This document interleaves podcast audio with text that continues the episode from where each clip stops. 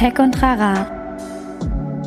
Sprache wurde erfunden. Das ist ein Tool. Das ist etwas, was der Mensch ja. geschaffen hat. Ich würde sagen, es gibt keine Interaktion zwischen Menschen ohne technische Medien. Ein Podcast der Netzpiloten mit Moritz Stoll und spannenden Gästen über Tech und Terrain.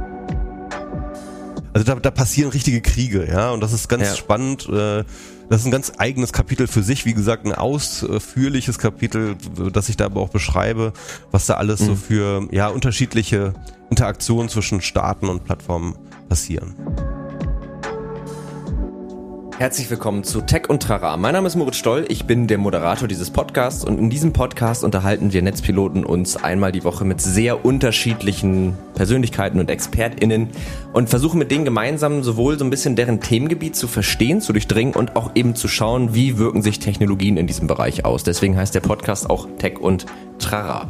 Und in dieser Woche habe ich mich mit Michael Seemann unterhalten.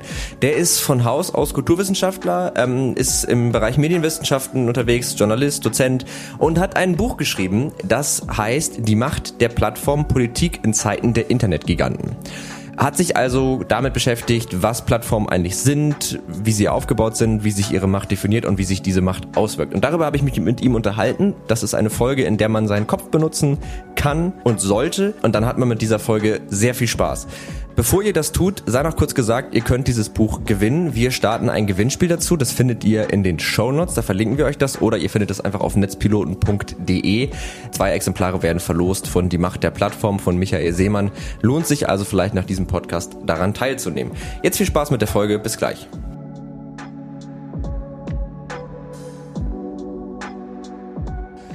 Und dann würde ich sagen, herzlich willkommen zu Tech und Trara und vor allen Dingen herzlich willkommen, Michael Seemann. Schön, dass du da bist. Hallo. Hi, ja. Äh, genau, wir haben dich eingeladen. Ähm, du bist Kulturwissenschaftler, bist du eigentlich, ne? Ja, ich bin Kulturwissenschaftler von Hause aus, habe da studiert, äh, habe jetzt aber meine Promotion in Medienwissenschaften gemacht. Ja. Genau, also, aber das ist ja auch irgendwie ein bisschen verwandt. Ja, ja, also wenn ich das richtig im Kopf habe, Kulturwissenschaften sind ja so dann so der Ausgangspunkt für ganz, ganz viele verschiedene Bereiche, in die man danach so gehen kann, ne? Genau.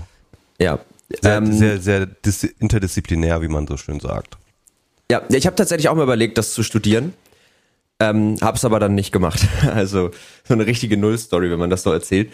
Äh, genau, und du hast ähm, ein Buch geschrieben, äh, das mich sehr interessiert hat, das uns äh, irgendwie das total spannend klingt, äh, nämlich das, also der Titel des Buchs ist Die Macht der Plattform, Politik in Zeiten der jetzt Internet, wow, ich kann es gerade nicht mehr richtig lesen, natürlich nicht richtig. Der Internetgiganten, Dankeschön, ja. genau. Also äh, ja, also es geht so ein bisschen darum, äh, wir sind ja ziemlich ähm, umgeben und dominiert von, von großen Plattformen und äh, du hast diese Plattform untersucht, du hast dir angeguckt, wie sind die aufgebaut, was sind da so für Strukturen hinter und vor allen Dingen, was für eine Macht haben die, wie kann man diese Macht analysieren. Das Ganze auf, äh, wie ich finde, sehr, also wie ich das beurteilen kann, sagen wir es mal so, auf einer sehr wissenschaftlichen Basis, also bist da schon auch sehr strukturiert und analytisch vorgegangen. Und äh, das ist eben ganz spannend, weil man spricht ja oft so von den großen Plattformen und dass die so eine Macht haben und so einen Einfluss haben, aber so genau greifen kann ich das zum Beispiel nicht. Ich hoffe aber, dass sich das nach diesem Podcast heute ändert. Ähm, und genau, ich, also von mir aus können wir direkt reinstarten. Meine erste Frage, die mich da so in, jetzt in der Vorbereitung so beschäftigt hat, ist, was sind denn eigentlich Plattformen? Also das ist jetzt sehr breit gefasst, aber also was, was definierst du als eine Plattform? ja, ich kann das sehr gut nachvollziehen, dass ähm, man da auch so ein bisschen ratlos vor diesem Begriff steht, denn der hat so eine gewisse Gummihaftigkeit in der alltäglichen Benutzung. Ne? Irgendwie alles möglich ist eine Plattform. Und ähm, also wenn man das mal so aufzählt, dann wirkt das erstmal sehr heterogen, das Feld. Also zum Beispiel, keine Ahnung, das äh, äh, Telefonbetriebssystem, das ist eine Plattform, ja, oder ähm, Podcasting ist irgendwie eine Plattform und äh, das Internet ist irgendwie eine Plattform und äh, ja, Facebook ist irgendwie eine Plattform und Uber und Lieferando und was weiß ich so, das sind irgendwie alles Plattformen, ja. Und äh, und ich würde sagen, man kann dann erstmal so in einem groben Annäherungsschritt erstmal vielleicht erstmal sagen, dass es erstmal eine technische Infrastruktur ist, mhm. ähm, auf der auf Grundlage dessen halt Leute zusammenkommen und irgendwie interagieren. Ne? Sei es, dass sie ähm, von einem, dass der eine Essen bestellt und der andere es bringt, sei es, dass äh, Leute miteinander befreundet sind im virtuellen Raum, sei es, dass sie sich Messages austauschen oder sei es, dass sie auf dem Marketplace, auf dem Amazon irgendwas kaufen. Also es gibt völlig unterschiedliche ähm, sozusagen Interaktionsszenarien dann auf den Plattformen, aber, aber diese Tatsache, dass halt da eine Infrastruktur ist, auf der Grundlage andere Leute sich austauschen, das ist eigentlich immer gleich. Okay. Genau. Und ich habe also, dann eine Definition dann ähm, auch in der, ich habe dann versucht, ein, das sozusagen in eine Definition zu packen, die halt breit genug ist, diese unterschiedlichen Konzepte von Plattformen unter einen Hut zu bringen und trotzdem präzise genug ist, um äh, es abgrenzen zu können gegen andere Formen von, ich sag mal so, menschlicher Organisation.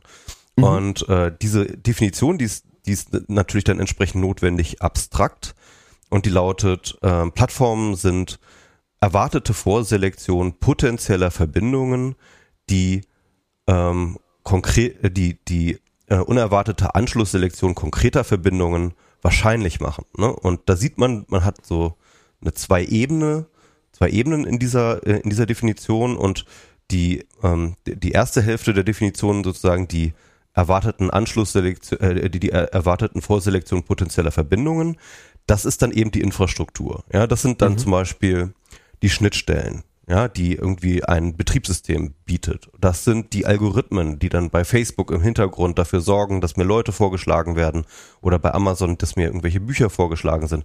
Das können, mhm. das sind dann aber auch zum Beispiel die anderen Teilnehmer und Teilnehmerinnen. Das sind ja alles potenzielle Möglichkeiten für Verbindungen, ja. Und, mhm. und diese potenziellen Möglichkeiten von Verbindungen sind ja der Grund, warum wir diese Plattform benutzen. Das ist das, was uns so anzieht, ja. Aber mhm. wir tun das natürlich in der Erwartung, dass halt dann eben auf der zweiten Ebene, nämlich die unerwarteten konkreten äh, Anschlussselektion, dann halt ähm, tatsächlich Interaktion stattfindet mit uns, dass wir irgendwie in Kontakt treten, dass wir irgendwie in Interaktion treten mit anderen Leuten und das eben mhm. teilweise sehr, sehr unerwartet. Ne? Also mit Leuten, denen wir vielleicht vorher gar nicht in Kontakt waren oder, oder so, so, etwas, ne? wo wir gematcht werden über irgendwelche Plattformen. Und Okay. Ähm, genau, das ist dann so ein bisschen so die Definition, wie ich das dann so in der Definition versuche zu halten. Okay, ich, ich versuche das noch einmal für mich so ein bisschen greifbar zu machen. Das heißt, ich habe ich hab diese, diese Infrastruktur, ähm, das ist erstmal eine rein technische Sache. Nein, das ist nicht rein technisch. Das würde ich schon so, mal, okay. würde ich schon mal, würde ich schon mal komplett äh, widersprechen. Ja, sehr gut. Es ist, es ist technisch in vielerlei Hinsicht, ganz oft mhm. sehr, sehr technisch, aber es besteht eben nicht nur aus technischen Sachen. Ne? Also zum okay. Beispiel ähm, äh, wäre zum Beispiel ähm, Facebook nur und ausschließlich wäre die Ebene 1 sozusagen nur und ausschließlich aus technischer Infrastruktur, dann würde niemand zu Facebook gehen. Wir gehen mhm. nicht zu Facebook, weil es so tolle technische Infrastruktur ist, sondern weil da viele Leute sind, mit denen wir uns verbinden wollen, ja. Das heißt also, mhm. die Leute auf Facebook sind auch Teil der Plattform, sind auch ah, Teil ah, okay. äh, der, äh, der potenziellen Vorselektion. Das heißt, es ist nicht einfach nur technisch, ein soziotechnische Systeme, wie man so in der Wissenschaft sagt. Okay. Aber, aber das heißt, ich, also um das mal an einem konkreten Beispiel zu machen, du hast jetzt gerade Facebook genannt, ähm, die Vorselektion von Verbindungen, das ist ja Ebene 1 sozusagen. Das heißt, ich, ich melde mich da an und ich erwarte ja, dass ich mit gewissen anderen, in dem Fall ja Menschen, irgendwie in Kontakt komme. So, das können zum Beispiel meine Freunde sein, also von denen ich ja irgendwie weiß, okay, die haben das vielleicht auch. Und der zweite Schritt wäre dann sozusagen weiterführende Verbindungen vielleicht mit Menschen, die ich noch gar nicht kenne. Also das ist jetzt ein sehr runtergedumptes Beispiel, aber ich glaube, so macht man es auch für die HörerInnen ganz gut greifbar. Ähm, das wären dann eben, mir kann, ich befreunde mich mit Freunden von Freunden, die ich vorher nicht kannte. Das wäre dann ein Teil dieser Plattform, der dann sozusagen diese zweite Ebene bedient. Genau, kann man bei so Facebook, da geht's ja nicht nur ums Befreunden, sondern da geht's ja zum Beispiel auch um die ähm, Beiträge im Newsfeed, die man dann sieht, ja, irgendwie die ja. Status-Updates und dann kommentiert man da und dann äh, kommentieren andere Leute, die man vielleicht noch nicht kennt, dann kriegt man irgendwelche Likes und so weiter. Und es geht halt, äh, also diese, diese Austauschebene, die kann ja sehr, sehr komplex und vielgestaltig ja. sein. Ja, das ist halt, das ist immer so, so, so, so ein wichtiger Hinweis, wo man noch darauf hinweisen muss. Okay, genau. Also klar, macht total Sinn. Äh, mir ging es jetzt sozusagen darum, das einmal so ganz vereinfacht, so dass man es einmal gut in, in den Kopf reinbekommt. Das heißt, wir haben erwartete Verbindungen und dann im zweiten Schritt haben wir eben die weiterführenden Verbindungen, wo wir mit Dingen konfrontiert werden, die wir vorher so noch nicht kannten. Genau. Okay, und ähm, du hast ja gerade schon ein bisschen so über diesen technischen Aspekt geredet. Das heißt, es geht also bei der Definition ist dieses Technische gar nicht erstmal dringend notwendig. Also jetzt mal vielleicht eine blöde Frage, Doch, es ist aber notwendig, aber es ist nicht hinreichend. Okay. Also das ist okay. der Unterschied. Ne? Das ist, äh, äh, es ist notwendig, aber nicht hinreichend. Okay, das heißt, wenn ich jetzt ist jetzt vielleicht auch ein bisschen blöd, aber rein theoretisch, ich könnte ja einen Computer bauen und den rein aus ähm, weiß ich nicht, also ich, ich setze da ganz viele Menschen hin und meine Menschen, die arbeiten gewisse Prozesse ab und dann habe ich irgendwie sowas wie eine CPU zum Beispiel. Äh, das heißt, ich könnte das ja rein theoretisch, könnte ich ja an Facebook auch irgendwo analog machen. Wäre völliger Nonsens, also indem ich mir irgendwie Briefe hin und her schicke nach einem gewissen System. Ähm, das kommt auch darauf an, was du als Technik siehst. Ne? Also ich meine, ja. Sprache ist in meiner äh, Definition auch eine Plattform und Sprache ist auch technisch. Ja, also Sprache wurde erfunden. Das ist ein Tool. Das ist etwas, was der Mensch ja. geschaffen hat. Ich würde sagen, es gibt keine Interaktion zwischen Menschen ohne technische Medien. Okay, gut, genau. Einfach ausgeschlossen. Einfach ausgeschlossen. Ja. Okay, aber das ist ganz gut, dass wir diesen Technikbegriff auch einmal klar machen, dass es dabei eben nicht nur um Computer geht, sondern dass Technik eben, weil ich glaube, das ist also zum Beispiel in meinem Kopf, obwohl ich mich viel damit beschäftige, ähm, ist das trotzdem irgendwie immer verknüpft, dass ich bei Technik immer an Digitaltechnik denke, aber dass das eben ein bisschen äh, weiterführend ist.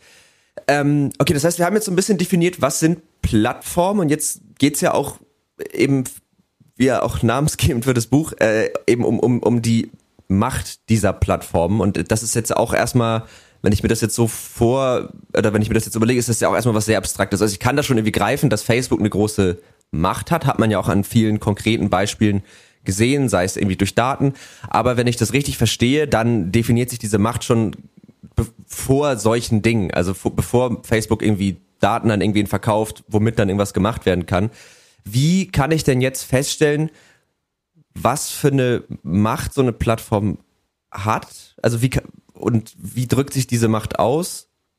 Ja, also ich sag mal so, wenn man das ganz platt runterbrechen will, wo man einfach mal sieht, wo Plattformen Macht haben, dann schaut mhm. man sich am besten mal daran, äh, äh so nach dem 6. Januar äh, an, wie das halt Facebook, aber auch Twitter ähm, mal eben den US-Präsidenten, den amtierenden US-Präsidenten mal eben von seiner Followerschaft abgeschnitten haben, indem sie sein Konto gesperrt haben. Ja, also der mhm. offiziell mächtigste Mensch der Welt, ja, Mann der Welt, ähm, äh, der bekommt da mal eben äh, sozusagen sein, die Grundlage seiner Macht abgeschnitten. Denn gerade Donald Trump, das wissen wir, war ja vor allem auch deswegen mächtig, weil er über seine Social Media Kanäle eine riesengroße Followerschaft bedient hat, ständig mit seinen Tweets, wo, wo seine, das war seine Machtbasis, ja. Und auf einmal kommt dann eben äh, Facebook und äh, Twitter und äh, schneiden ihn von dieser Machtbasis ab. Das ist mhm. natürlich ein, ähm, ein Akt, in dem das halt sehr, sehr sichtbar wurde. Ähm, aber äh, das ist natürlich äh, auch ein bisschen ablenkend, weil die Macht der Plattform sich viel subtiler und für uns viel, viel weniger sichtbar ähm, äh, ergeht, äh, ergeht. Also beispielsweise schon in ähm, dem Design der Plattform, schon wie Twitter und Facebook designt sind, welche Möglichkeiten es einem bietet und welche Möglichkeiten es einem eben nicht bietet, ja. Ähm, mhm. Das sind zum Beispiel auch ähm, Möglichkeiten oder das sind auch ähm, äh, das sind auch Tools der Macht dieser Plattform, ja, also schon, schon, schon die, das So-Sein der Infrastruktur ist bereits ein Machtakt. Oder nehmen wir die Algorithmen, ne? Also das heißt also, welche Dinge werden sichtbar gemacht auf einer Plattform, welche Dinge werden nicht sichtbar gemacht auf einer Plattform und wer kann das kontrollieren? Das ist auch Teil der Macht einer Plattform. Mhm. Oder nehmen wir beispielsweise ähm, äh, die Möglichkeit, äh, direkt in Verbindungen einzugreifen. Oder nehmen wir die Möglichkeit, ähm, Benutzeroberflächen zu designen. Ja, wir wissen zum Beispiel heutzutage über psychologische Forschung, wie stark man Leute dazu, be äh, dazu bewegen kann, bestimmte Dinge oder nicht äh, Dinge nicht zu tun oder zu tun, indem wir einfach, keine Ahnung, einen Button größer machen oder kleiner machen, eine bestimmte Farbe geben oder eine bestimmte andere Farbe geben und so weiter und so fort. Das sind alles äh, Möglichkeiten von ähm, Einfluss und Kontrolle, die Plattformen haben über die Interaktion auf der Plattform, die mhm. eben Teil dieser Plattformmacht sind und äh, die aber tatsächlich von uns teilweise überhaupt nicht sicht, für uns gar nicht sichtbar sind oder nicht reflektiert sind, die mhm. aber auch nicht ähm, uns als Individuen jetzt wahnsinnig groß beeinflussen. Ne? Also es geht, geht gar nicht darum, dass ich jetzt als Individuum total ferngesteuert bin, wie das halt in manchen Erzählungen sind, sondern das mhm. sind so aggregierte Effekte. Ne? Also nehmen wir mal das Beispiel des Interface-Designs, ja. Äh, wenn ich den Button irgendwie größer oder kleiner mache oder ähm, oder das Kleingedruckte irgendwo hin tue oder wie auch immer, ja, mhm. ähm, dann kann ich halt als Plattform nicht jetzt den Einzelnen manipulieren, aber ich kann halt zum Beispiel dafür sorgen, dass ähm, 10% mehr den Button klicken. Ne? Mhm. Das sind dann halt, das ist dann ein, Effekt, der sich in der aggregierten Benutzung stattfindet, der aber jetzt nicht irgendwie äh, predictable den einzelnen Menschen manipuliert. Ich kann jetzt nicht sagen, du ähm, wirst, ich, ich kann jetzt dir ein Interface machen und dann, und dann kann ich dich manipulieren, irgendwelche Dinge zu tun, sondern es sind halt so, so aggregierte Effekte. Ne? Ja. Und das ist natürlich auch eine Macht, die aber für uns konzeptionell in unserem Gehirn, ja, gar nicht als Macht wirklich wahrnehmbar ist, mhm. ja, die aber dennoch natürlich eine, einen, einen, einen wahnsinnigen Impact hat auf Gesellschaft, auf unser Zusammenleben und äh, so weiter und so fort. Also praktisch so als Kollektiv. Also vielleicht auch ein, ein, Beispiel, was mir jetzt dazu, wo du das gerade sagtest, einfällt, wo beim Interface-Design, Instagram hat ja die Position des Buttons für Beiträge posten so sukzessive verschoben. Der war erst unten in der Mitte, dann kam da irgendwann die Reels hin, das war dann das neue Feature und dann rückte der schon ein bisschen weiter nach rechts. Dann kam dieses Shopping-Gedöns. Auf einmal rückte der Button ganz woanders hin. Und natürlich waren wir alle aber ja total gewohnt, was ja dann wahrscheinlich auch schon ein Produkt dieser Macht ist, dass ich schon total gewohnt war, wenn ich einen Beitrag posten will, geht mein Daumen unten an den Bildschirmrand. Auf einmal klicke ich dahin, dann ist da aber ein ganz neues Feature und das bewirkt dann, also ich versuche das gerade nachzuvollziehen, das bewirkt dann so im Kollektiv wahrscheinlich jetzt nicht bei mir, dass ich jetzt gezwungen werde, den zu benutzen, aber sorgt natürlich dafür, dass immer mehr Leute das verinnerlichen, sehen, wo das Feature ist, es vielleicht auch kennenlernen und es dann eher benutzen. Ja. kann man das so übertragen? Genau, das ist zum Beispiel, das ist eine ziemlich straightforward ähm, Möglichkeit, diese Macht des Interface-Designs einzusetzen, um die Leute dazu zu bringen, Dinge zu tun, die die Plattform will. Ja? ja. Und dann hat man da gleichzeitig diese Reels, ja, die halt ähm, dann noch äh, algorithmisch so sortiert sind, dass sie halt besonders ähm, äh, sticky Content, also Sachen, mhm. die sofort, wo man sofort irgendwie eine gewisse Interessanz haben, ja, dass die halt irgendwie einen dann so reinziehen in so einen Loop, wo man sich dann halt ein Video nach dem anderen einguckt. Ne? Das ist halt alles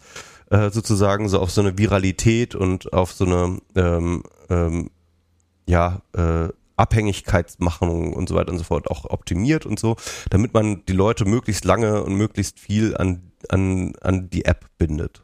Ja, ich wurde das, also ich habe hab das jetzt so ein bisschen so verstanden, so eine Plattform einmal ja solche Möglichkeiten, aber macht ja auch ganz klar Regeln, wie Interaktionen stattfinden können. Also das Beispiel sind ja, wie du sagst, auch die Algorithmen, wann mir was wo wie ausgespielt wird, aber mir wird ja auch gesagt, du kannst ich weiß gar nicht, bei Instagram zum Beispiel, meine Nachrichten landen erst in deinem Postfach sehr gut sichtbar, wenn wir äh, uns gegenseitig folgen. Oder bei Twitter, ich darf nur 240 Zeichen benutzen. Das sind ja alles schon irgendwie Regeln, die da feststehen.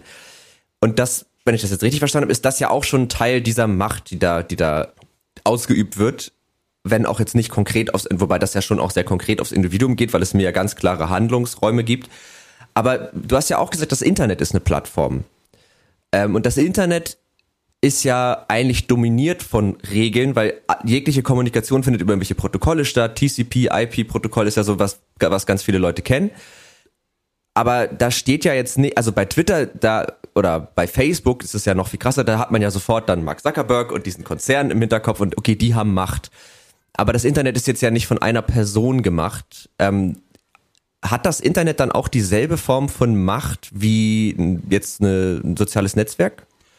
Ähm, Oder muss, ich, man muss da unterscheiden. Also ich habe ähm, in dem Buch unterscheide ich drei Arten von Plattformen ähm, mhm. und äh, das eine ist halt so die Schnittstellenplattform. Das sind solche Sachen wie Betriebssysteme, Programmierframeworks oder Prozessorarchitekturen, wo halt so ein Hersteller einfach Schnittstellen vorgibt, ja, und andere Leute arbeiten dann gegen diese Schnittstellen und bauen dann Programme oder äh, Hardware oder was weiß ich, was dann halt da sozusagen ähm, dazu passt und äh, Leute benutzen das dann halt. Das ist dann sozusagen die Plattform.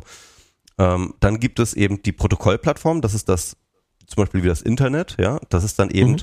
ähm, auch so, so eine Art von Schnittstellen, die dann aber nicht von einem Hersteller vorgegeben sind, sondern wo sich dann halt unter, unterschiedliche Akteure auf bestimmte Standards geeinigt haben, ne? Schnittstellenstandards geeinigt haben und dann kann dann sozusagen eine Protokollebene dazwischen vermitteln zwischen unterschiedliche Systeme. Also, ne? Das ist das genau, was du jetzt gerade beschrieben hast bei ähm, äh, beim Internet. Und dann gibt es noch eine dritte Kategorie, das ist die Diensteplattform. Das ist dann eben Mark Zuckerberg, das ist dann eben Amazon und so weiter, ähm, die halt relativ klare Kontrolle, die halt so, so ein abgeschlossenes System sozusagen bauen, wo alle, die irgendwie teilhaben wollen an der Plattform, sich dort registrieren müssen und dann halt äh, über diese Dienste, über diesen Dienst dann miteinander interagieren. Mhm. Ähm, das sind so, so, das sind natürlich erstmal drei technische, auch unterschiedliche Definition, aber worum es mir eigentlich geht, ist tatsächlich, dass es da unterschiedliche Formen und unterschiedliche Möglichkeiten der Kontrolle gibt, ja. Und du hast total recht, dass halt die Protokollplattform wie das Internet eben andere oder weniger Möglichkeiten der Kontrolle bietet als zum Beispiel eine Diensteplattform, ja. Mhm. Und dann auch nochmal als anders als eine ähm, Protokoll äh, äh, als eine Schnittstellenplattform. Und das ändert natürlich auch die äh, Macht.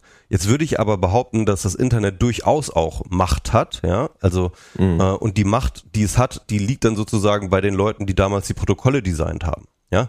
Die mhm. mögen das nicht verinnerlicht haben, die mögen, mögen das nicht reflektiert haben in dem Moment. Es ging, nie, es ging ihnen nicht um Machtausübung, als sie diese Protokolle designt haben. Aber trotzdem geben diese Protokolle natürlich bis heute vor, was man mit dem Internet tun kann und was man mit dem Internet nicht tun kann. Und, ähm, und das ist natürlich eine wahnsinnig große Macht. Ja? Das heißt also rückblickend hatten dann diese Leute, die zum Beispiel TCP/IP designt haben, ne? Windsurf und äh, Robert Kahn, äh, die haben eine wahnsinnige Macht rückblickend gesehen, weil sie tatsächlich vorstrukturiert haben, was wir alle heutzutage mit diesem Tool, dem Internet tun können und was nicht, ja. Und wenn mhm. man sieht, wie schwierig es ist, beispielsweise gerade beim Internet, bei so einer Protokollplattform, dann halt ähm, das System zu updaten, ja, mhm. wie zum Beispiel jetzt von ähm, äh, IPv4, das ist sozusagen der alte IP-Standard, wo sozusagen diese alten IP-Adressen, die wir noch alle kennen, ähm, äh, verteilt wurden, die aber halt relativ schnell zu Neige gingen, ne? es waren ja nur ein paar Milliarden. Ähm, und dann jetzt sozusagen eine, ähm, eine Transition hin zu ähm, IPv6 seit über 20 Jahren stattfindet und noch nicht abgeschlossen ist. Ja, seit, ja. seit 20 Jahren versuchen die, alle, alle die Leute, die sozusagen das, äh, TCP/IP einsetzen, das sind natürlich Provider, das sind große Netzwerkbetreiber, das sind ähm, äh, Systemhersteller, das sind äh, äh, Routerhersteller, das sind alles, das sind ja Millionen von Akteuren, die halt alle gleichzeitig irgendwie diesen Schritt machen müssen von IPv4 auf IPv6 und das dauert dann einfach 20 Jahre, bis dann halt irgendwie mal was geändert ist. Und wenn wir dann wieder was ändern wollen, dann ne, ähm, ähm, you get the point. Das heißt also, mhm. ähm, ähm, das ist eine Form von Macht und nur weil jemand in dem Moment der Machtausübung nicht das reflektiert, dass es eine Form von Machtausübung ist, heißt ja nicht, dass es nicht trotzdem eine Macht ist. Ich hatte gerade, wo du das sagst, so den Gedanken, also vielleicht ganz kurz äh, mit dem IP-Ding, ich weiß nicht, ob alle HörerInnen das so, das ist einfach, jeder hat im Internet, doof gesagt, eine Adresse und das ist diese IP-Adresse. Ich glaube, so kann man es einmal so ganz, ganz basic runterbrechen. Übrigens, ganz lustig, ich habe ja Informatik studiert im Bachelor und äh, ich hatte da auch Netzwerktechnik und auch da war es so, ja, also eigentlich sollte, so sollte das Richtung IPv6 gehen, aber komm, wir zeigen euch das einmal und dann arbeiten wir aber auch mit äh, IPv4.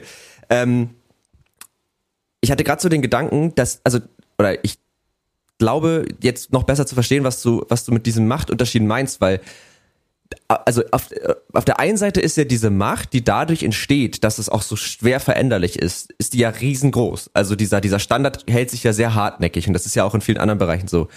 Auf der anderen Seite, wenn jetzt ähm, ein Amazon oder ein Facebook einfach sagt, wir ändern jetzt was, also vielleicht auch da wieder ein Beispiel. Ich glaube, Facebook und Instagram haben irgendwann ähm, seine Schnittstellen ein bisschen verändert. Du kannst schwere Analysetools verwenden. Das können die ja von heute auf morgen entscheiden. Da war ja einfach so, zack, das geht jetzt nicht mehr. Deal with it. Und das ist ja dann wieder, also ich kann noch nicht so ganz einordnen, welche, also wie ich das jetzt bewerten soll, welche Machtausübung in dem Fall stärker ist oder ob das vielleicht gar keinen Sinn macht, das zu unterscheiden. Vielleicht vergleiche ich da gerade auch Äpfel mit Birnen aber auf der einen Seite eben diese, diese Hartnäckigkeit, dieses Monolithische, auf der anderen Seite dieses, dieses, ähm, wir können halt einfach machen, was wir wollen. Aber wahrscheinlich hängt das wieder mit diesem in sich abgeschlossenen System zusammen, ne? Genau, genau. Also äh, das ist eben ein großer Unterschied zwischen Protokollplattformen und den anderen Plattformen, dass eben ein Protokoll nicht einfach von einer Partei eben geupdatet werden kann, ne? sondern es müssen halt eben nicht einer muss irgendwie einen Schalter umstellen, sondern Millionen Leute müssen, müssen Millionen Schalter umstellen. Ne? Und auf deren mhm. Kooperation ist man angewiesen, um ein System zu updaten in Protokoll. Das macht das halt sehr, sehr behäbig, ne?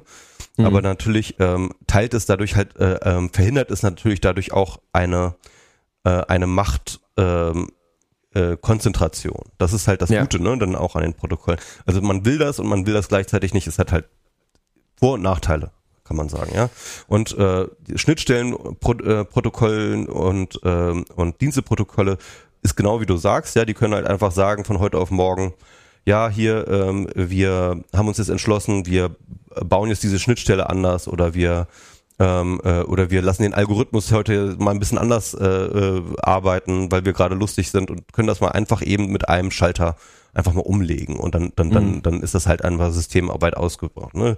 Wir denken zum Beispiel an Apple, die halt äh, verschiedenste Standards halt einfach mal von heute auf morgen ähm, auch einfach mal nicht mehr unterstützen. So, ja, also mhm. wo sie dann zum Beispiel irgendwie den, den Klinkenstecker bei äh, am iPhone rausgeschmissen haben oder wo sie irgendwie äh, Flash nicht mehr auf Betriebssystemebene unterstützt haben oder so etwas. Ja, und auf einmal ähm, äh, die müssen einfach mal und, und, und dann ist das halt einfach so, ja. Und dann stehst du da und kannst dann halt mit deinen alten Devices, deiner alten Software, deiner alten äh, äh, kommst da nicht mehr dran. Aber das ist dann halt einfach so. Da muss man dann, da, da spürt man dann auch wirklich sozusagen die Macht der Plattform in gewisser Hinsicht mhm. schon wieder, ne? Weil das dann plötzlich sichtbar wird, dass es diese Macht gibt.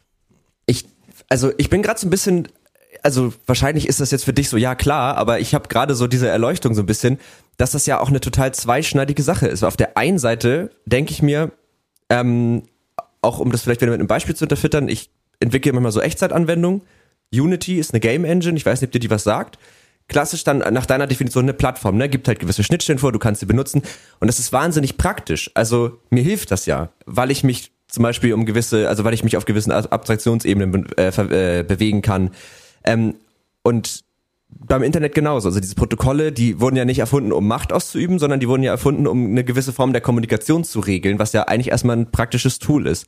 Und auf der anderen Seite steht diese Macht. Und ich, also wie zieht man da die, die, die Grenze zwischen, das ist jetzt zu viel, oder ich weiß ja auch ob du das überhaupt bewerten willst, aber das ist jetzt zu viel, da geht's jetzt, das, da nimmt jetzt die Macht aus über, äh, über, über, Überhand und zwischen, ähm, naja, das hat einfach einen Nutzen. Also man kann ja auch durchaus bei manchen Dingen argumentieren, klar ist das eine Einschränkung auf einer gewissen Ebene, aber es bietet eben Nutzen und der Nutzen überwiegt in dem Fall. Also wie kann man das für sich so einordnen oder wie würdest du das einordnen? Ich würde jetzt auch, ich habe jetzt auch tatsächlich das Buch so geschrieben, dass ich jetzt nicht irgendwie der große Warner bin, Hilfe, die Plattformen haben alle zu viel Macht und wir müssen und so weiter. Ähm, also ich denke schon, dass die Macht, dass die Plattformen zu viel Macht haben, weil wir eben uns eigentlich als Gesellschaft ja durchaus ähm, beschlossen haben, eine Demokratie zu sein. Ja, das heißt, Demokratie mhm. bedeutet immer, dass wir Macht ähm, verteilen, ja. Auf der anderen Seite gebe ich dir natürlich total recht, dass diese Plattformen auch wahnsinnig nützlich sind. Und äh, ich sag mal so, ihre Macht kommt ja auch aus ihrer Nützlichkeit. Ne?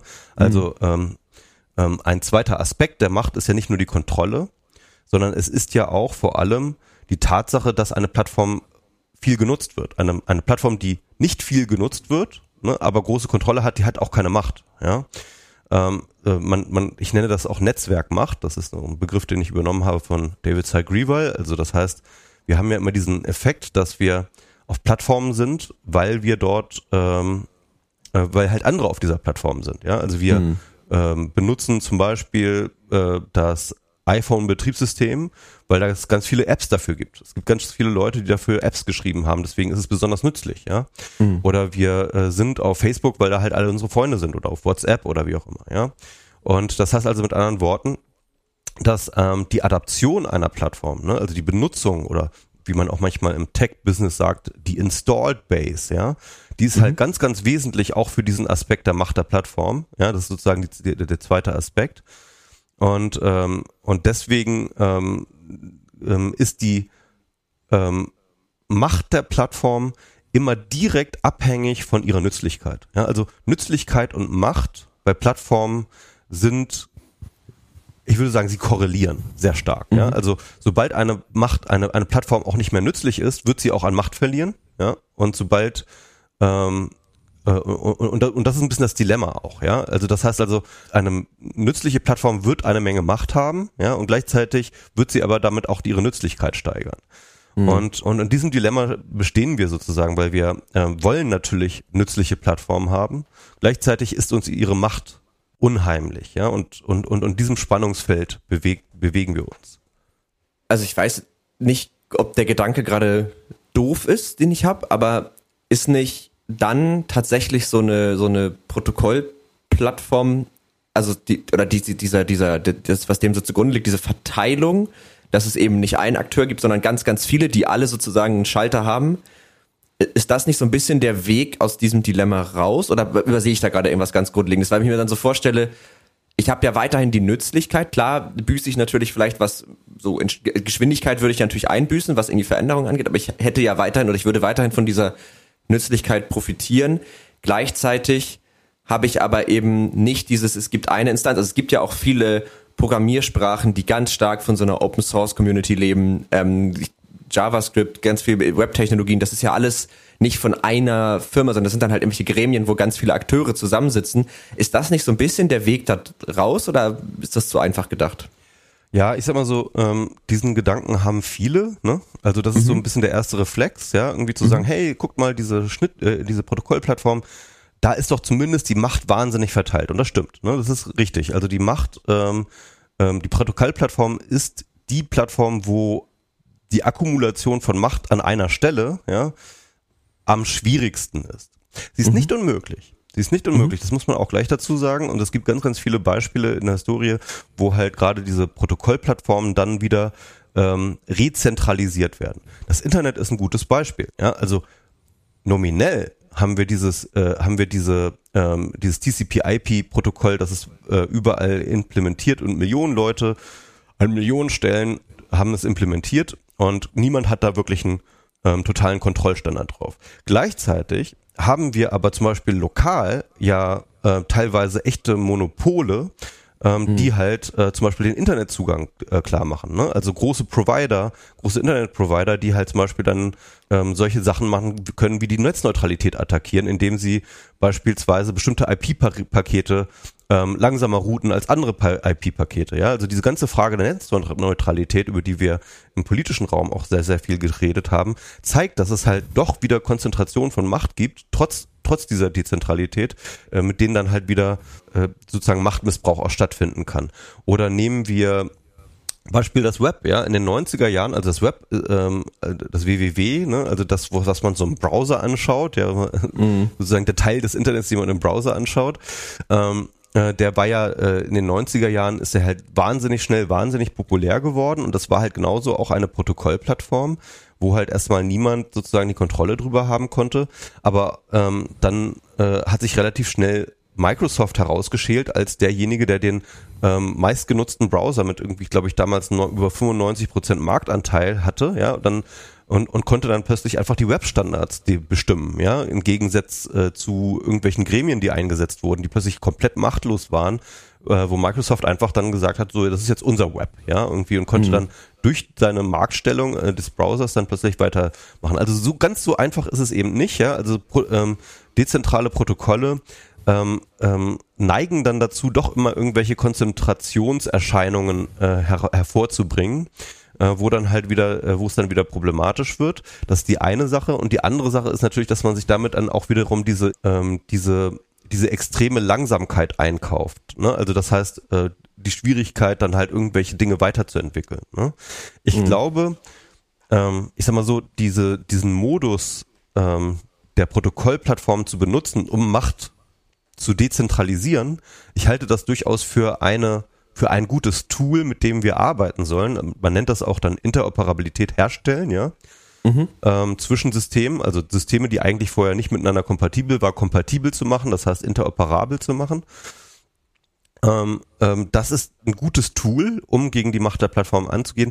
Es ist aber nicht die Silver Bullet. Ne? Das ist, glaube ich, was, was man, was ich den, den meisten Leuten dann ausreden möchte, ist zu sagen so, ja, wir müssen nur alles auf Protokollbasis machen und dann ist irgendwie alles gut und so. Nee, das ist nicht alles gut. Ja, das, das, okay. äh, das löst halt erstens nur einen Teil des, der Probleme, bringt neue Probleme und schafft auch ähm, und, und sichert auch nicht wirklich sozusagen die ähm, äh, die die die die Machtbalance wieder aus äh, langfristig und nachhaltig. Ähm, ja. Aber es ist ein es ist ein Teil es ist ein Teil der Lösung, würde ich sagen. Okay, und was gibt es sonst noch für Teile dieser Lösung? Also, was kann man, was kann man noch tun und oder wie kann man sonst noch mit dieser Macht umgehen? Also, du hast ja schon so auch interoperab, das ist ein schwieriges Wort, Interoperabilität. War das richtig? Ja. Ja, danke. Ähm, da fällt mir so ein, das ist jetzt auch schon eine ganze Weile her, aber ich glaube früher, es war noch so ein bisschen, bevor ich mich aktiv mit sowas beschäftigen konnte, weil ich noch viel zu klein war, ähm, waren ja Microsoft Word, Excel und die ganzen, also Office-Programme konnte man doch nicht auf Mac so mir nichts, dir nichts nutzen. Das ist doch so ein klassisches Beispiel dafür, dass das dann irgendwann doch ging, oder? Genau, und äh, interessanterweise hat äh, Apple selber damals äh, dafür gesorgt, dass äh, die Microsoft-Dokumente auf Macintosh lesbar sind, indem sie dann äh, ihre eigene äh, Software geschrieben haben, die dann diese ähm, Dateien lesen konnten. Ne? Also, mhm. äh, also die frühen Apple-Programme, ähm, ich glaube Pages und äh, was sie dann auch hatten, die hatten halt auch so eine Office-Suite dann irgendwann und die halt tatsächlich genau äh, von vornherein darauf ausgelegt war, Microsoft-Dokumente lesen zu können und zu bearbeiten zu können. Ne? Also die haben im Endeffekt re-engineert, was die Microsoft-Leute dann gebaut haben, haben sie re-engineert, um dann eben eine Kompatibilität herzustellen. Mhm. Und äh, das ist äh, äh das, das, solche, solche Moves, ja, solche solche strategischen ähm, Angriffe ja, zwischen diesen Plattformen, die sieht man halt auch äh, in der Geschichte der Plattform immer wieder, dass mhm. halt ähm, die unterlegene Plattform immer versucht sozusagen die größere Plattform äh, interoperabel zu machen. Ja, also Cory Doctorow äh, spricht dann auch immer sozusagen von adversarial Interoperabil Interoperability, also gegnerisch, ja. gegnerschaftliche Interoperabelmachung, ja. Mhm. Ähm, und äh, das ist natürlich auch ein guter Trick, weil das, das hilft natürlich auch erstmal den Konsumenten und Konsumentinnen. Ne? Du kannst, kannst dir überlegen, ähm, als Mac-Nutzer hat man einen großen Nutzen davon, wenn man plötzlich auch ähm, Microsoft-Produkte auch nutzen kann. Ja, plötzlich erweitert sich einmal die, die Auswahl und man kann plötzlich populäre Standards auch benutzen. Und äh, ich glaube, das ist auch ein Teil der Lösung. Das ist dann eben sozusagen, ähm, glaube ich, ein Teil der Lösung. Problem ist halt, dass teilweise das Urheberrecht, sowohl in den USA als auch in Deutschland, dem harte Grenzen setzt. Ja, weil mhm. es ähm, ähm, weil es äh, zum Beispiel es illegal macht, ähm, bestimmte ähm, ja, äh, Vorkehrungen, die die Plattformen dann machen, damit das eben nicht passiert, ja, dass, dass die zu umgehen. Ja, also beispielsweise im deutschen Urheberrecht darf man keinen Kopierschutz umgehen. Ja, also zum mhm. Beispiel ähm, ähm, Microsoft kann dann halt zum Beispiel seine Dateien absichern, indem sie sie irgendwie verschlüsselt. Ja, und mhm. dann, ähm, dann, dann kann halt ein externer Mensch dann nicht mehr hingehen und das, das Format re-engineeren, ja. Und ähm, um es zu re-engineeren, müsste er dann erstmal diese Verschlüsselung überwinden. Das geht manchmal sehr häufig ziemlich gut, ja, weil diese DRM-Technologie häufig gar nicht so gut ausgereift ist mhm. und gar nicht so gut funktioniert. Und ähm, aber das ist dann, aber dieser Schritt ist dann jetzt illegal geworden, ja. Und ähm, okay. und äh, und das ist zum Beispiel ein Punkt, wo ich jetzt sage, irgendwie, wo der Staat sehr einfach die, die Macht der Plattform einhegen kann, ist halt zu sagen so, hey, ähm, ähm, dieses, diese Adversarial Interoperability, oh Gott, das ist auf Englisch noch viel schwieriger, ja. Sagen wir ähm, IAO. Genau, die IAO, ähm, ähm, äh, die, die zu legalisieren, ja, wieder, mhm. wieder zu legalisieren. Das, das ist der einfachste Schritt, ja. Und auf einmal können wieder die äh, Plattformen sich gegenseitig äh, die Macht abluchsen, so. Und dann hat man mhm. ein, ein viel besseres, ein viel, ähm, ein viel nützlicheres Spielfeld wieder für auch die Konsumenten und Konsumentinnen.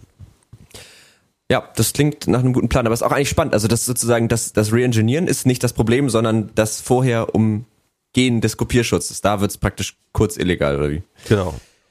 Ähm, wie ist denn, also was ich mich gerade so gefragt habe, ist, wie ist denn das eigentlich, ja, irgendwie historisch entstanden? Also es wirkt jetzt so, als wären so Plattformen ersten Dingen so, seit es das Internet gibt. Vermutlich ist das nicht so, weil du ja schon sagtest, Technologie heißt ja nicht nur Digitaltechnik. Also äh, wie hat sich das so historisch und war das vor 100 Jahren? Gab es da in demselben Ausmaß Plattform? Ist das was, was gewachsen ist jetzt in den letzten Jahrzehnten? Ja, also wenn ich jetzt meine sehr, sehr breite Plattformdefinition anlege, dann äh, ist halt alles möglich eine Plattform, ne, muss man einfach dazu sagen. Dann sind zum Beispiel Sprachen auch eine Plattform, das hatten wir vorhin schon kurz angerissen. Mhm. Ne? Also Sprachen sind auch ähm, äh, erwartete Vorselektion potenzieller Verbindungen. Ne? Das sind sozusagen die das Vokabular, die Syntax, die Grammatik und so weiter. Das sind alles Regeln, ja, die wir, äh, die wir halt irgendwann übernommen haben, die wir halt voneinander erwarten. Ne? Nur weil mhm. du erwartest, dass ich bestimmte Worte benutze in einer bestimmten Reihenfolge, können wir überhaupt miteinander reden. Ja? Mhm. Äh, nur, nur aufgrund deiner Erwartung und meiner Erwartung, dass du, dass du das wieder erwartest, als Erwartungserwartung, ja. Mhm. Ähm, und das heißt also mit anderen Worten, äh, ja, also äh, wir haben, seit es Sprache und Kultur gibt, gibt es Plattformen, kann man in gewisser Hinsicht sagen, ja. Dass sie jetzt als technische Plattform nochmal so anders in Erscheinung treten, ähm, mhm. das ist so ungefähr ab den 70er Jahren der Fall. Ne? Also äh, das ist, im Endeffekt geht das halt los so mit IBM. Ähm, IBM für die jüngeren Hörer und Hörerinnen sozusagen in den 70er Jahren gab es noch nicht viel Computer und Computerfirmen, da gab es noch nicht viel. Ne? Und IBM war der große Platzhirsch, der für äh, eigentlich die ganze Welt, damals vor allem westliche Welt, ähm, Großcomputer gebaut hat, ja. Mhm. Und äh, das erste Plattformsystem, das war dann sozusagen das äh, äh System 360 hieß das.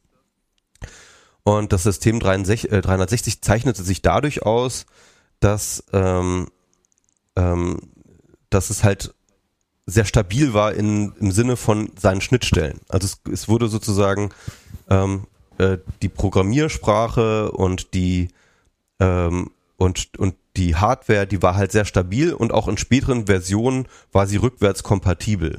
Das heißt mhm. also, man konnte halt verschiedene von, Computer von diesem äh, System 360 kaufen und dann halt einmal eine Software entwickeln, die dann auf anderen dieser 360 Computern dann auch lauffähig war. Und das war damals noch gar nicht, das, das war noch gar nicht ähm, normal, ja, also dass halt ein Computersystem halt so weit verbreitet ist und so stabil ist, dass man halt irgendwie ein Programm nehmen kann von einem Computer und das auf einem anderen Computer einfach laufen lassen kann.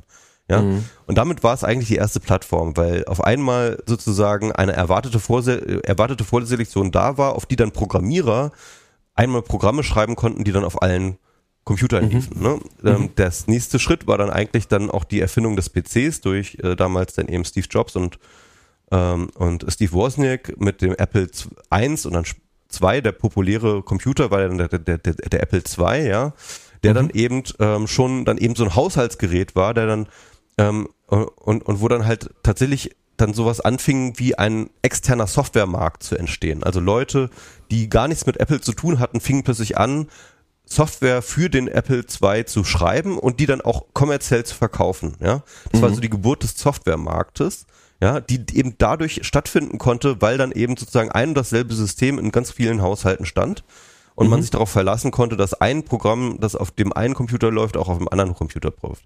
IBM hat dann das gesehen, dass da haben sie erst selber verstanden, was dieses Plattformprinzip eigentlich auslöst und haben dann eben den mit dem eigenen PC, den IBM PC entwickelt und der ist dann in, in die Haushalte gekommen und ähm, und und war dann ein riesengroßer Erfolg, ja, weil es eben genau, die haben dann wir haben dann Folgendes gemacht. Sie haben dann tatsächlich so eine Art Zwischenebene zwischen Hardware und Software gebaut. Die nennen sie BIOS, ja, also äh, der mhm. Basic Input Output System, so eine Art von ähm, klarer Schnittstellendefinition, wogegen dann eben Softwareentwickler dann gegen anprogrammieren konnten.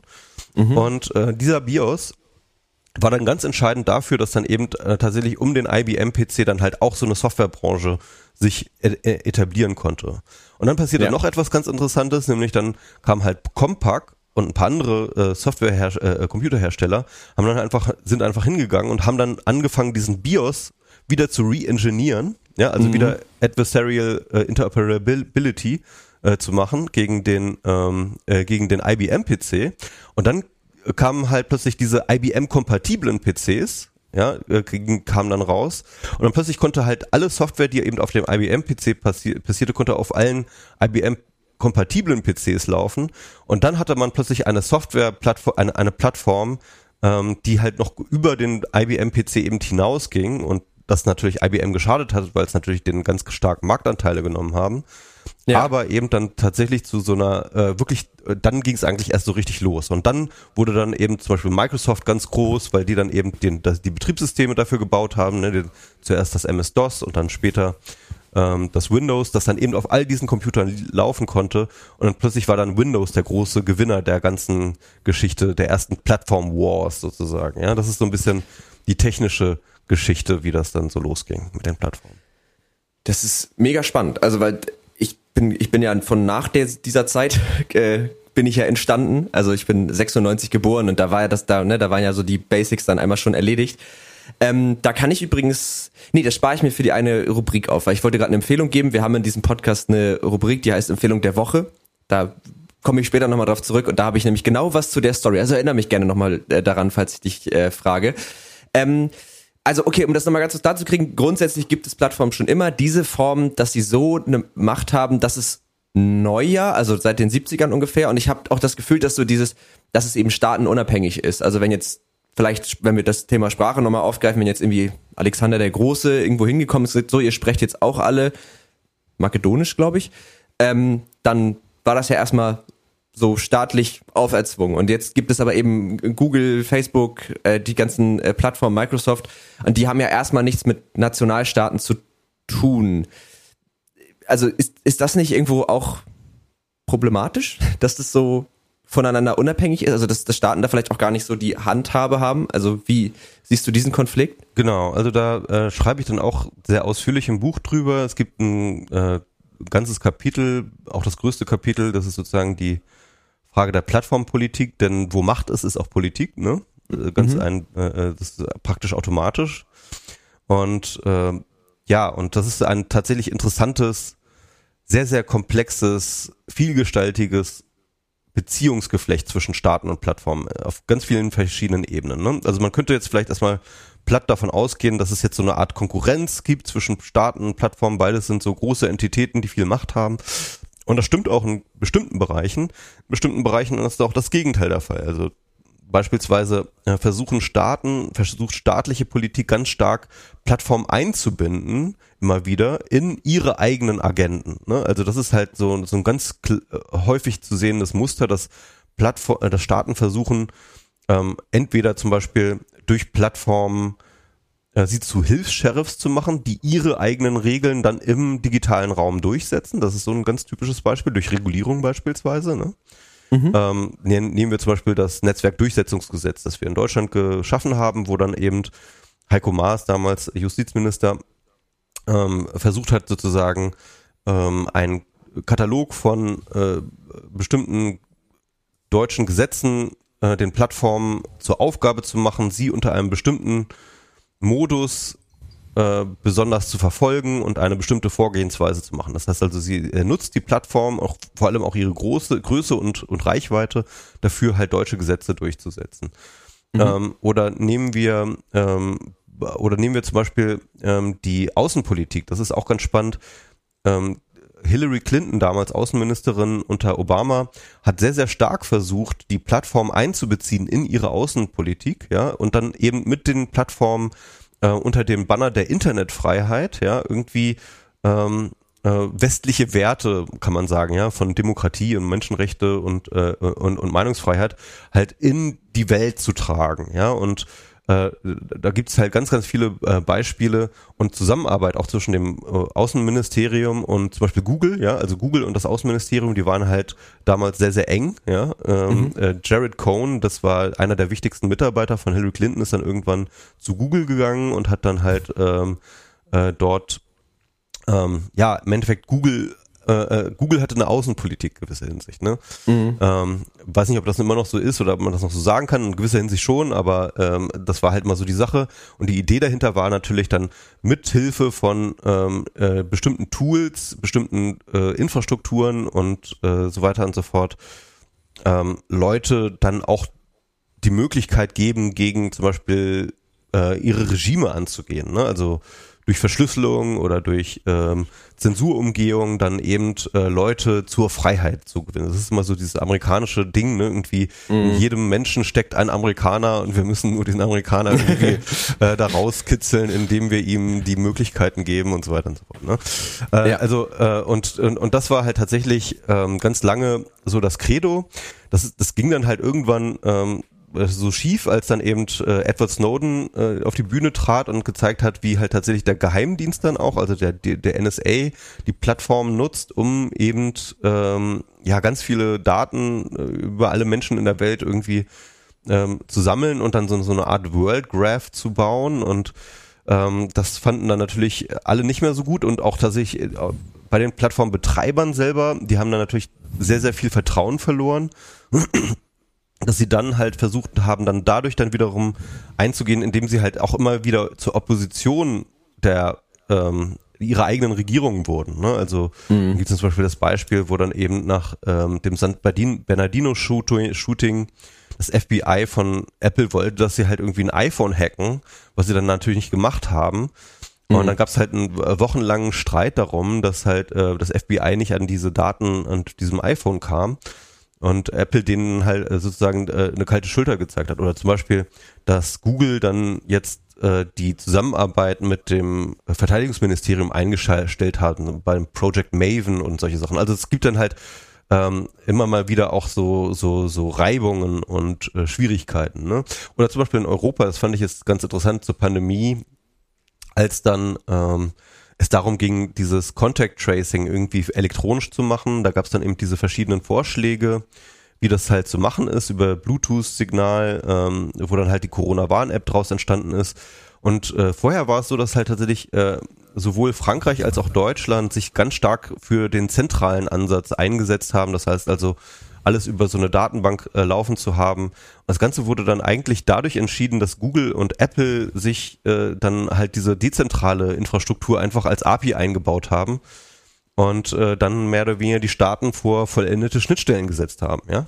Und ja. dann äh, war eigentlich die Sache entschieden, ja. Und äh, da kann man dann auch sehen, also es gibt halt auf jeden Fall ganz viele Konfliktfelder, immer wieder zwischen Plattformen und Staaten, natürlich auch ganz viel zwischen China. China hat irgendwann 2009 versucht, Google zu hacken beziehungsweise haben sie auch gemacht, äh, Operation Aurora, ganz interessant, woraufhin dann Google sich aus China wieder zurückgezogen hat. Oder nehmen mhm. wir beispielsweise, wo China dann versucht hat, äh, 2015 GitHub dazu zu zwingen, bestimmte Projekte nicht mehr zu ähm, launchen, indem sie halt mit der Great Cannon auf äh, GitHub sozusagen einen DDoS-Angriff gefahren haben, wo sie versucht Krass. haben, ähm, äh, GitHub, äh, also da, da passieren richtige Kriege, ja, und das ist ganz ja. spannend. Äh, das ist ein ganz eigenes Kapitel für sich, wie gesagt, ein ausführliches Kapitel, das ich da aber auch beschreibe, was da alles mhm. so für ja unterschiedliche Interaktionen zwischen Staaten und Plattformen passieren. Ja, äh, krass. Also das klingt für mich so, als wären äh, diese Plattformen in zumindest in gewissen Bereichen schon wirklich nicht nur ernst zu nehmen, sondern fast schon gleichwertige Gegenspieler zu Staaten im Grunde. Also was was Macht angeht, ne? Also dass eben China sagt, wir attackieren die, aber die haben dem auch schon was entgegenzusetzen. Also das hat ja schon wirklich was von so, also wenn ich jetzt ein Strategiespiel machen würde, wären das gleiche Parteien. So. Sind ein Faktor. Ähm, es ist schwierig, Staaten und Plattformen in ihrer Macht zu vergleichen, ne? Weil okay. Macht ist ja immer ein Potenzial, ne? Also mhm. Macht zeigt sich ja eigentlich nie in seiner vollen ähm, Blüte oder sag ich mal in seiner vollen Mächtigkeit, ja, sondern Macht ist immer so ein Potenzial und das Potenzial des Nationalstaats ist halt einfach mal ähm, alles verwüstende Kriege zu machen. Okay, so, gut, gut, ne? okay, ich und, verstehe. Ähm, ja. Das heißt also, ähm, ich, ich, ich zögere da jetzt davor, jetzt irgendwie ähm, da jetzt große Vergleiche anzustellen. Aber ja, Plattformen sind ein Machtfaktor und auch ein Machtfaktor, ohne den teilweise Staaten auch ihre eigene Sicherheit gar nicht mehr äh, ähm, ähm, ähm bewerkstelligen können. Also wir haben das jetzt gesehen, 2020, die US-Präsidentschaftswahl hätte ohne ähm, ein massives Aufgebot an Moderations- und, äh, Tech und, und, und, und und, und, und auch technischer äh, Surveillance hätte das gar nicht äh, von Facebook, seitens von Facebook hätte das gar nicht durchführbar sein, äh, ist gar nicht mhm. mehr durchführbar. Ja? Also ich glaube, demokratische Wahlen ohne ähm, Sicherheitsarchitekturen von Social Media Plattformen sind heutzutage gar nicht mehr möglich, ja, ohne dass mhm. dann halt wirklich große Desinformationskampagnen zumindest von, von irgendwelchen Gegnern halt dadurch äh, möglich werden. Ne? Wir, äh, das Gegenbeispiel haben wir sozusagen 2016 gesehen bei der US-Wahl, ne? wo dann eben äh, die Russen und wer noch alles irgendwie versucht hat, in dem relativ erfolgreich auch in den ähm, in den Wahlkampf einzu reinzugrätschen. Mhm. Und ja, also da, ähm, äh, also das ist auf jeden Fall so eine Sache. Und auf der anderen Seite muss man sich immer bedenken bei diesen ganzen Debatten dessen, was man immer so Cyberkrieg nennt oder Cyberwarfare, mhm. ja. Ähm, da sind Plattformen immer involviert. Ja? Also es gibt praktisch keinen Cyberwarfare, in dem nicht die Plattformen irgendwie erste und wahrscheinlich auch letzte Line of Defense sind. Also wo sie halt ähm, äh, wo sie halt sozusagen äh, die Infrastruktur sind, die in Wirklichkeit angegriffen werden. Ne? Mhm. Denn es werden ja ähm, Staaten ähm, sind halt sehr, sehr häufig eben schon, äh, schon jetzt abhängig von den Infrastrukturen der Plattform. Sei es jetzt das Windows-Betriebssystem, sei es genau. der Gmail-Account von äh, John Podesta, damals der, ähm, äh, der, der Wahlkampfmanager von Hillary Clinton, sei es äh, äh, eben GitHub in dem Fall. Ne? Also äh, Plattformen sind schon jetzt und überall in die tiefsten und elementarsten ähm, ja, Infrastrukturen unserer Gesellschaft eingelassen und deswegen ähm, ist ein Cyberwar auch immer ein Krieg gegen Plattformen. Mhm. Also, ich will, dir jetzt nicht in den Arsch kriechen, aber du hast mich von deinem Buch tatsächlich jetzt auch mal gerade mehr überzeugt, weil das klingt, das klingt super spannend und ich glaube, das ist so ein Feld, wenn man das jetzt so aufmacht, dann findet man da immer mehr und kann sich da immer weiter reindenken und ja dann auch irgendwie in die, also dann kann man ja auch so ein bisschen, haben wir jetzt leider nicht mehr so richtig die Zeit für, aber so ein bisschen anfangen darüber nachzudenken, wie entwickelt sich das jetzt weiter sozusagen. Also wie sollte man gewisse Dinge reglementieren, wie sollte da Zusammenarbeit stattfinden und solche Geschichten. Man sieht es ja jetzt auch, wie du schon sagtest, mit der Corona-Warn-App, ähm, wo das eine ja nicht ohne das andere funktioniert oder in dem Moment, wo jetzt Microsoft sagt, nö, Windows Support stellen wir jetzt ein für Windows 7 und auf einmal aber noch ganz viele Behörden auf Windows 7 arbeiten und dann, oh, jetzt müssen wir mal, also ne, da, da, da ist ja ganz viel Potenzial noch drin.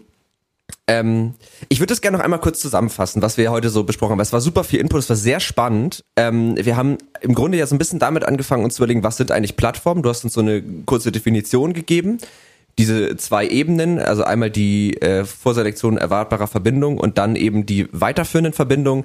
Wir haben über technische Aspekte gesprochen. Wir haben so diese drei unterschiedlichen Plattformtypen. Das waren Protokollplattformen, Netz Schnittstellenplattformen und, Schnittstellen und Diensteplattformen. Diensteplattformen, Dankeschön, genau. Also äh, beispielhaft Internet, irgendwelche Programmierframeworks und ähm, Facebook, so wenn man das jetzt mal so aufdröseln will. Ähm, genau, dann haben wir diese Macht so ein bisschen versucht einzuordnen und sind darüber dann eben auch auf so, ja, fast schon politische Aspekte gekommen. Das war so ein bisschen der Weg, den wir heute genommen haben. Super spannend. Und damit würde ich aber gerne einfach auch aus Zeitgründen das, diesen Themenkomplex einmal so ein bisschen abschließen.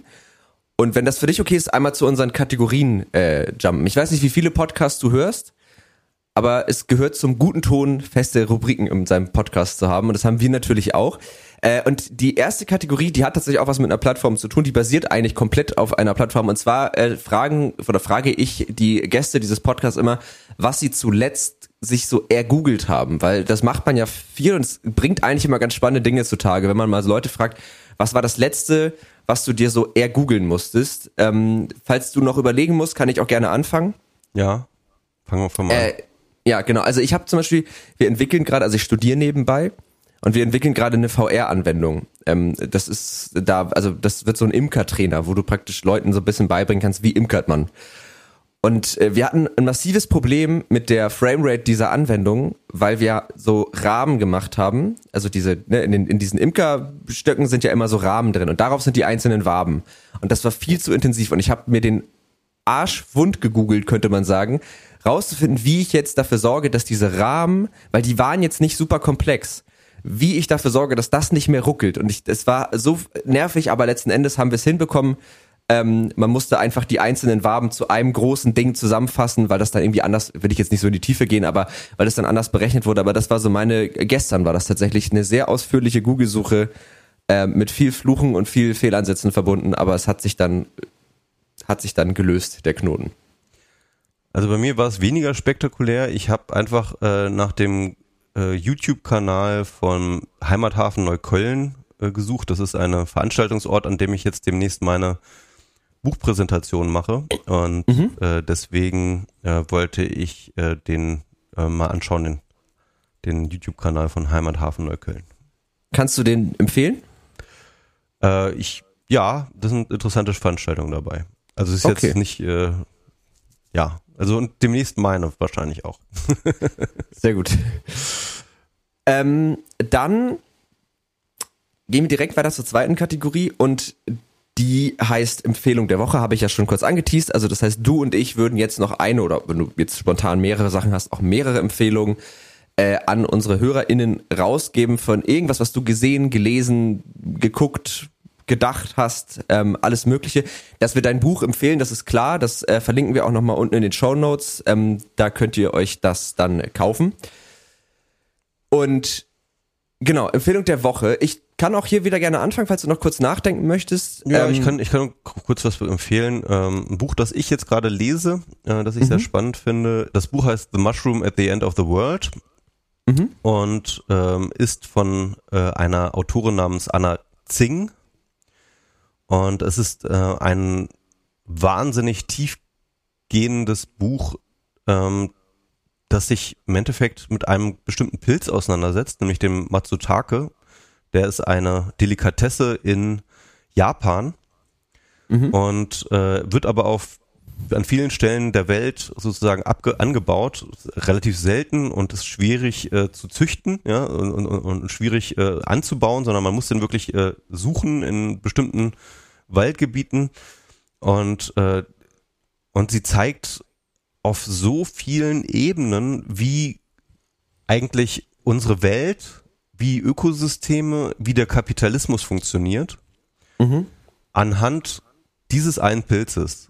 Also auch Globalisierung und alles, also es ist, es ist ein Wahnsinn. Es ist wirklich ein Wahnsinn. Man versteht die Welt völlig anders, nachdem man einmal verstanden hat, wie Matsutake ähm, Krass. abgebaut wird und, und, und verschifft wird. Und man, also es war, es war ein wirklich Erweckungserlebnis. Der Pilz am, am Ende der Welt, ne? Ja, also ich weiß nicht, ob es auf Deutsch gibt, aber auf jeden Fall The Mushroom at the End of the World. Ja, okay. Äh, ja, klingt mega spannend werde ich, werde ich mir auch auf meine Leseliste setzen. Ich weiß, du siehst es ja, die Hörer sind es nicht. Ich habe hier noch, dieser Stapel muss noch gelesen werden. Und äh, da kommt es dann einfach wahrscheinlich unten drunter, sozusagen. Also die Hörer sehen es nicht, ich habe gerade auf dem Bücherstapel in meinem Hintergrund gezeigt, den man natürlich auch bewusst im Hintergrund seiner Webcam platziert, damit alle nochmal sehen, dass man auch liest. Das ist immer ganz wichtig, äh, finde ich. Deswegen, deswegen steht der da. Ähm, dann meine Empfehlung.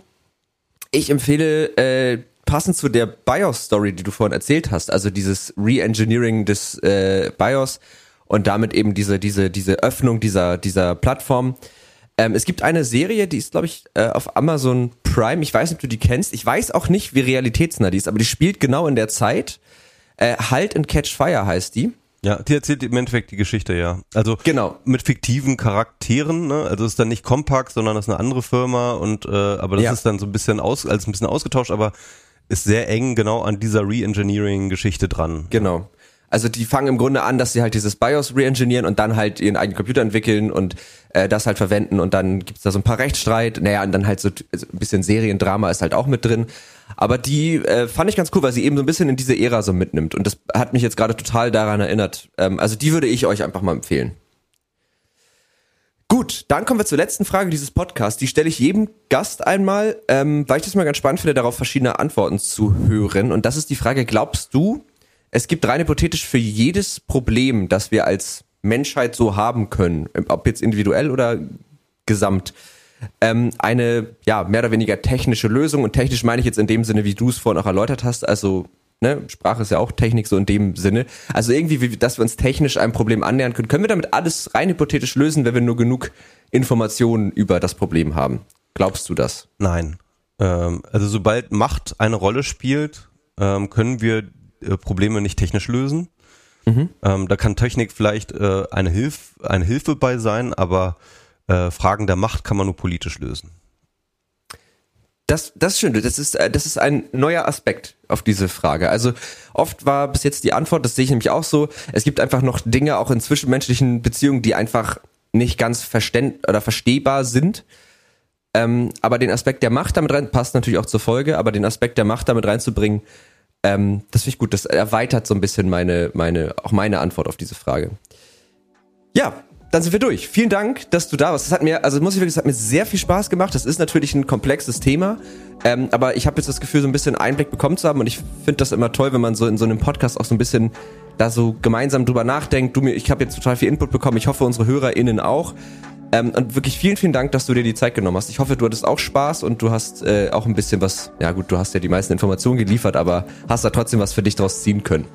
Äh, es hat mir auch sehr viel Spaß gemacht und ich bedanke mich für die Einladung und für die Gelegenheit, hier sprechen zu können.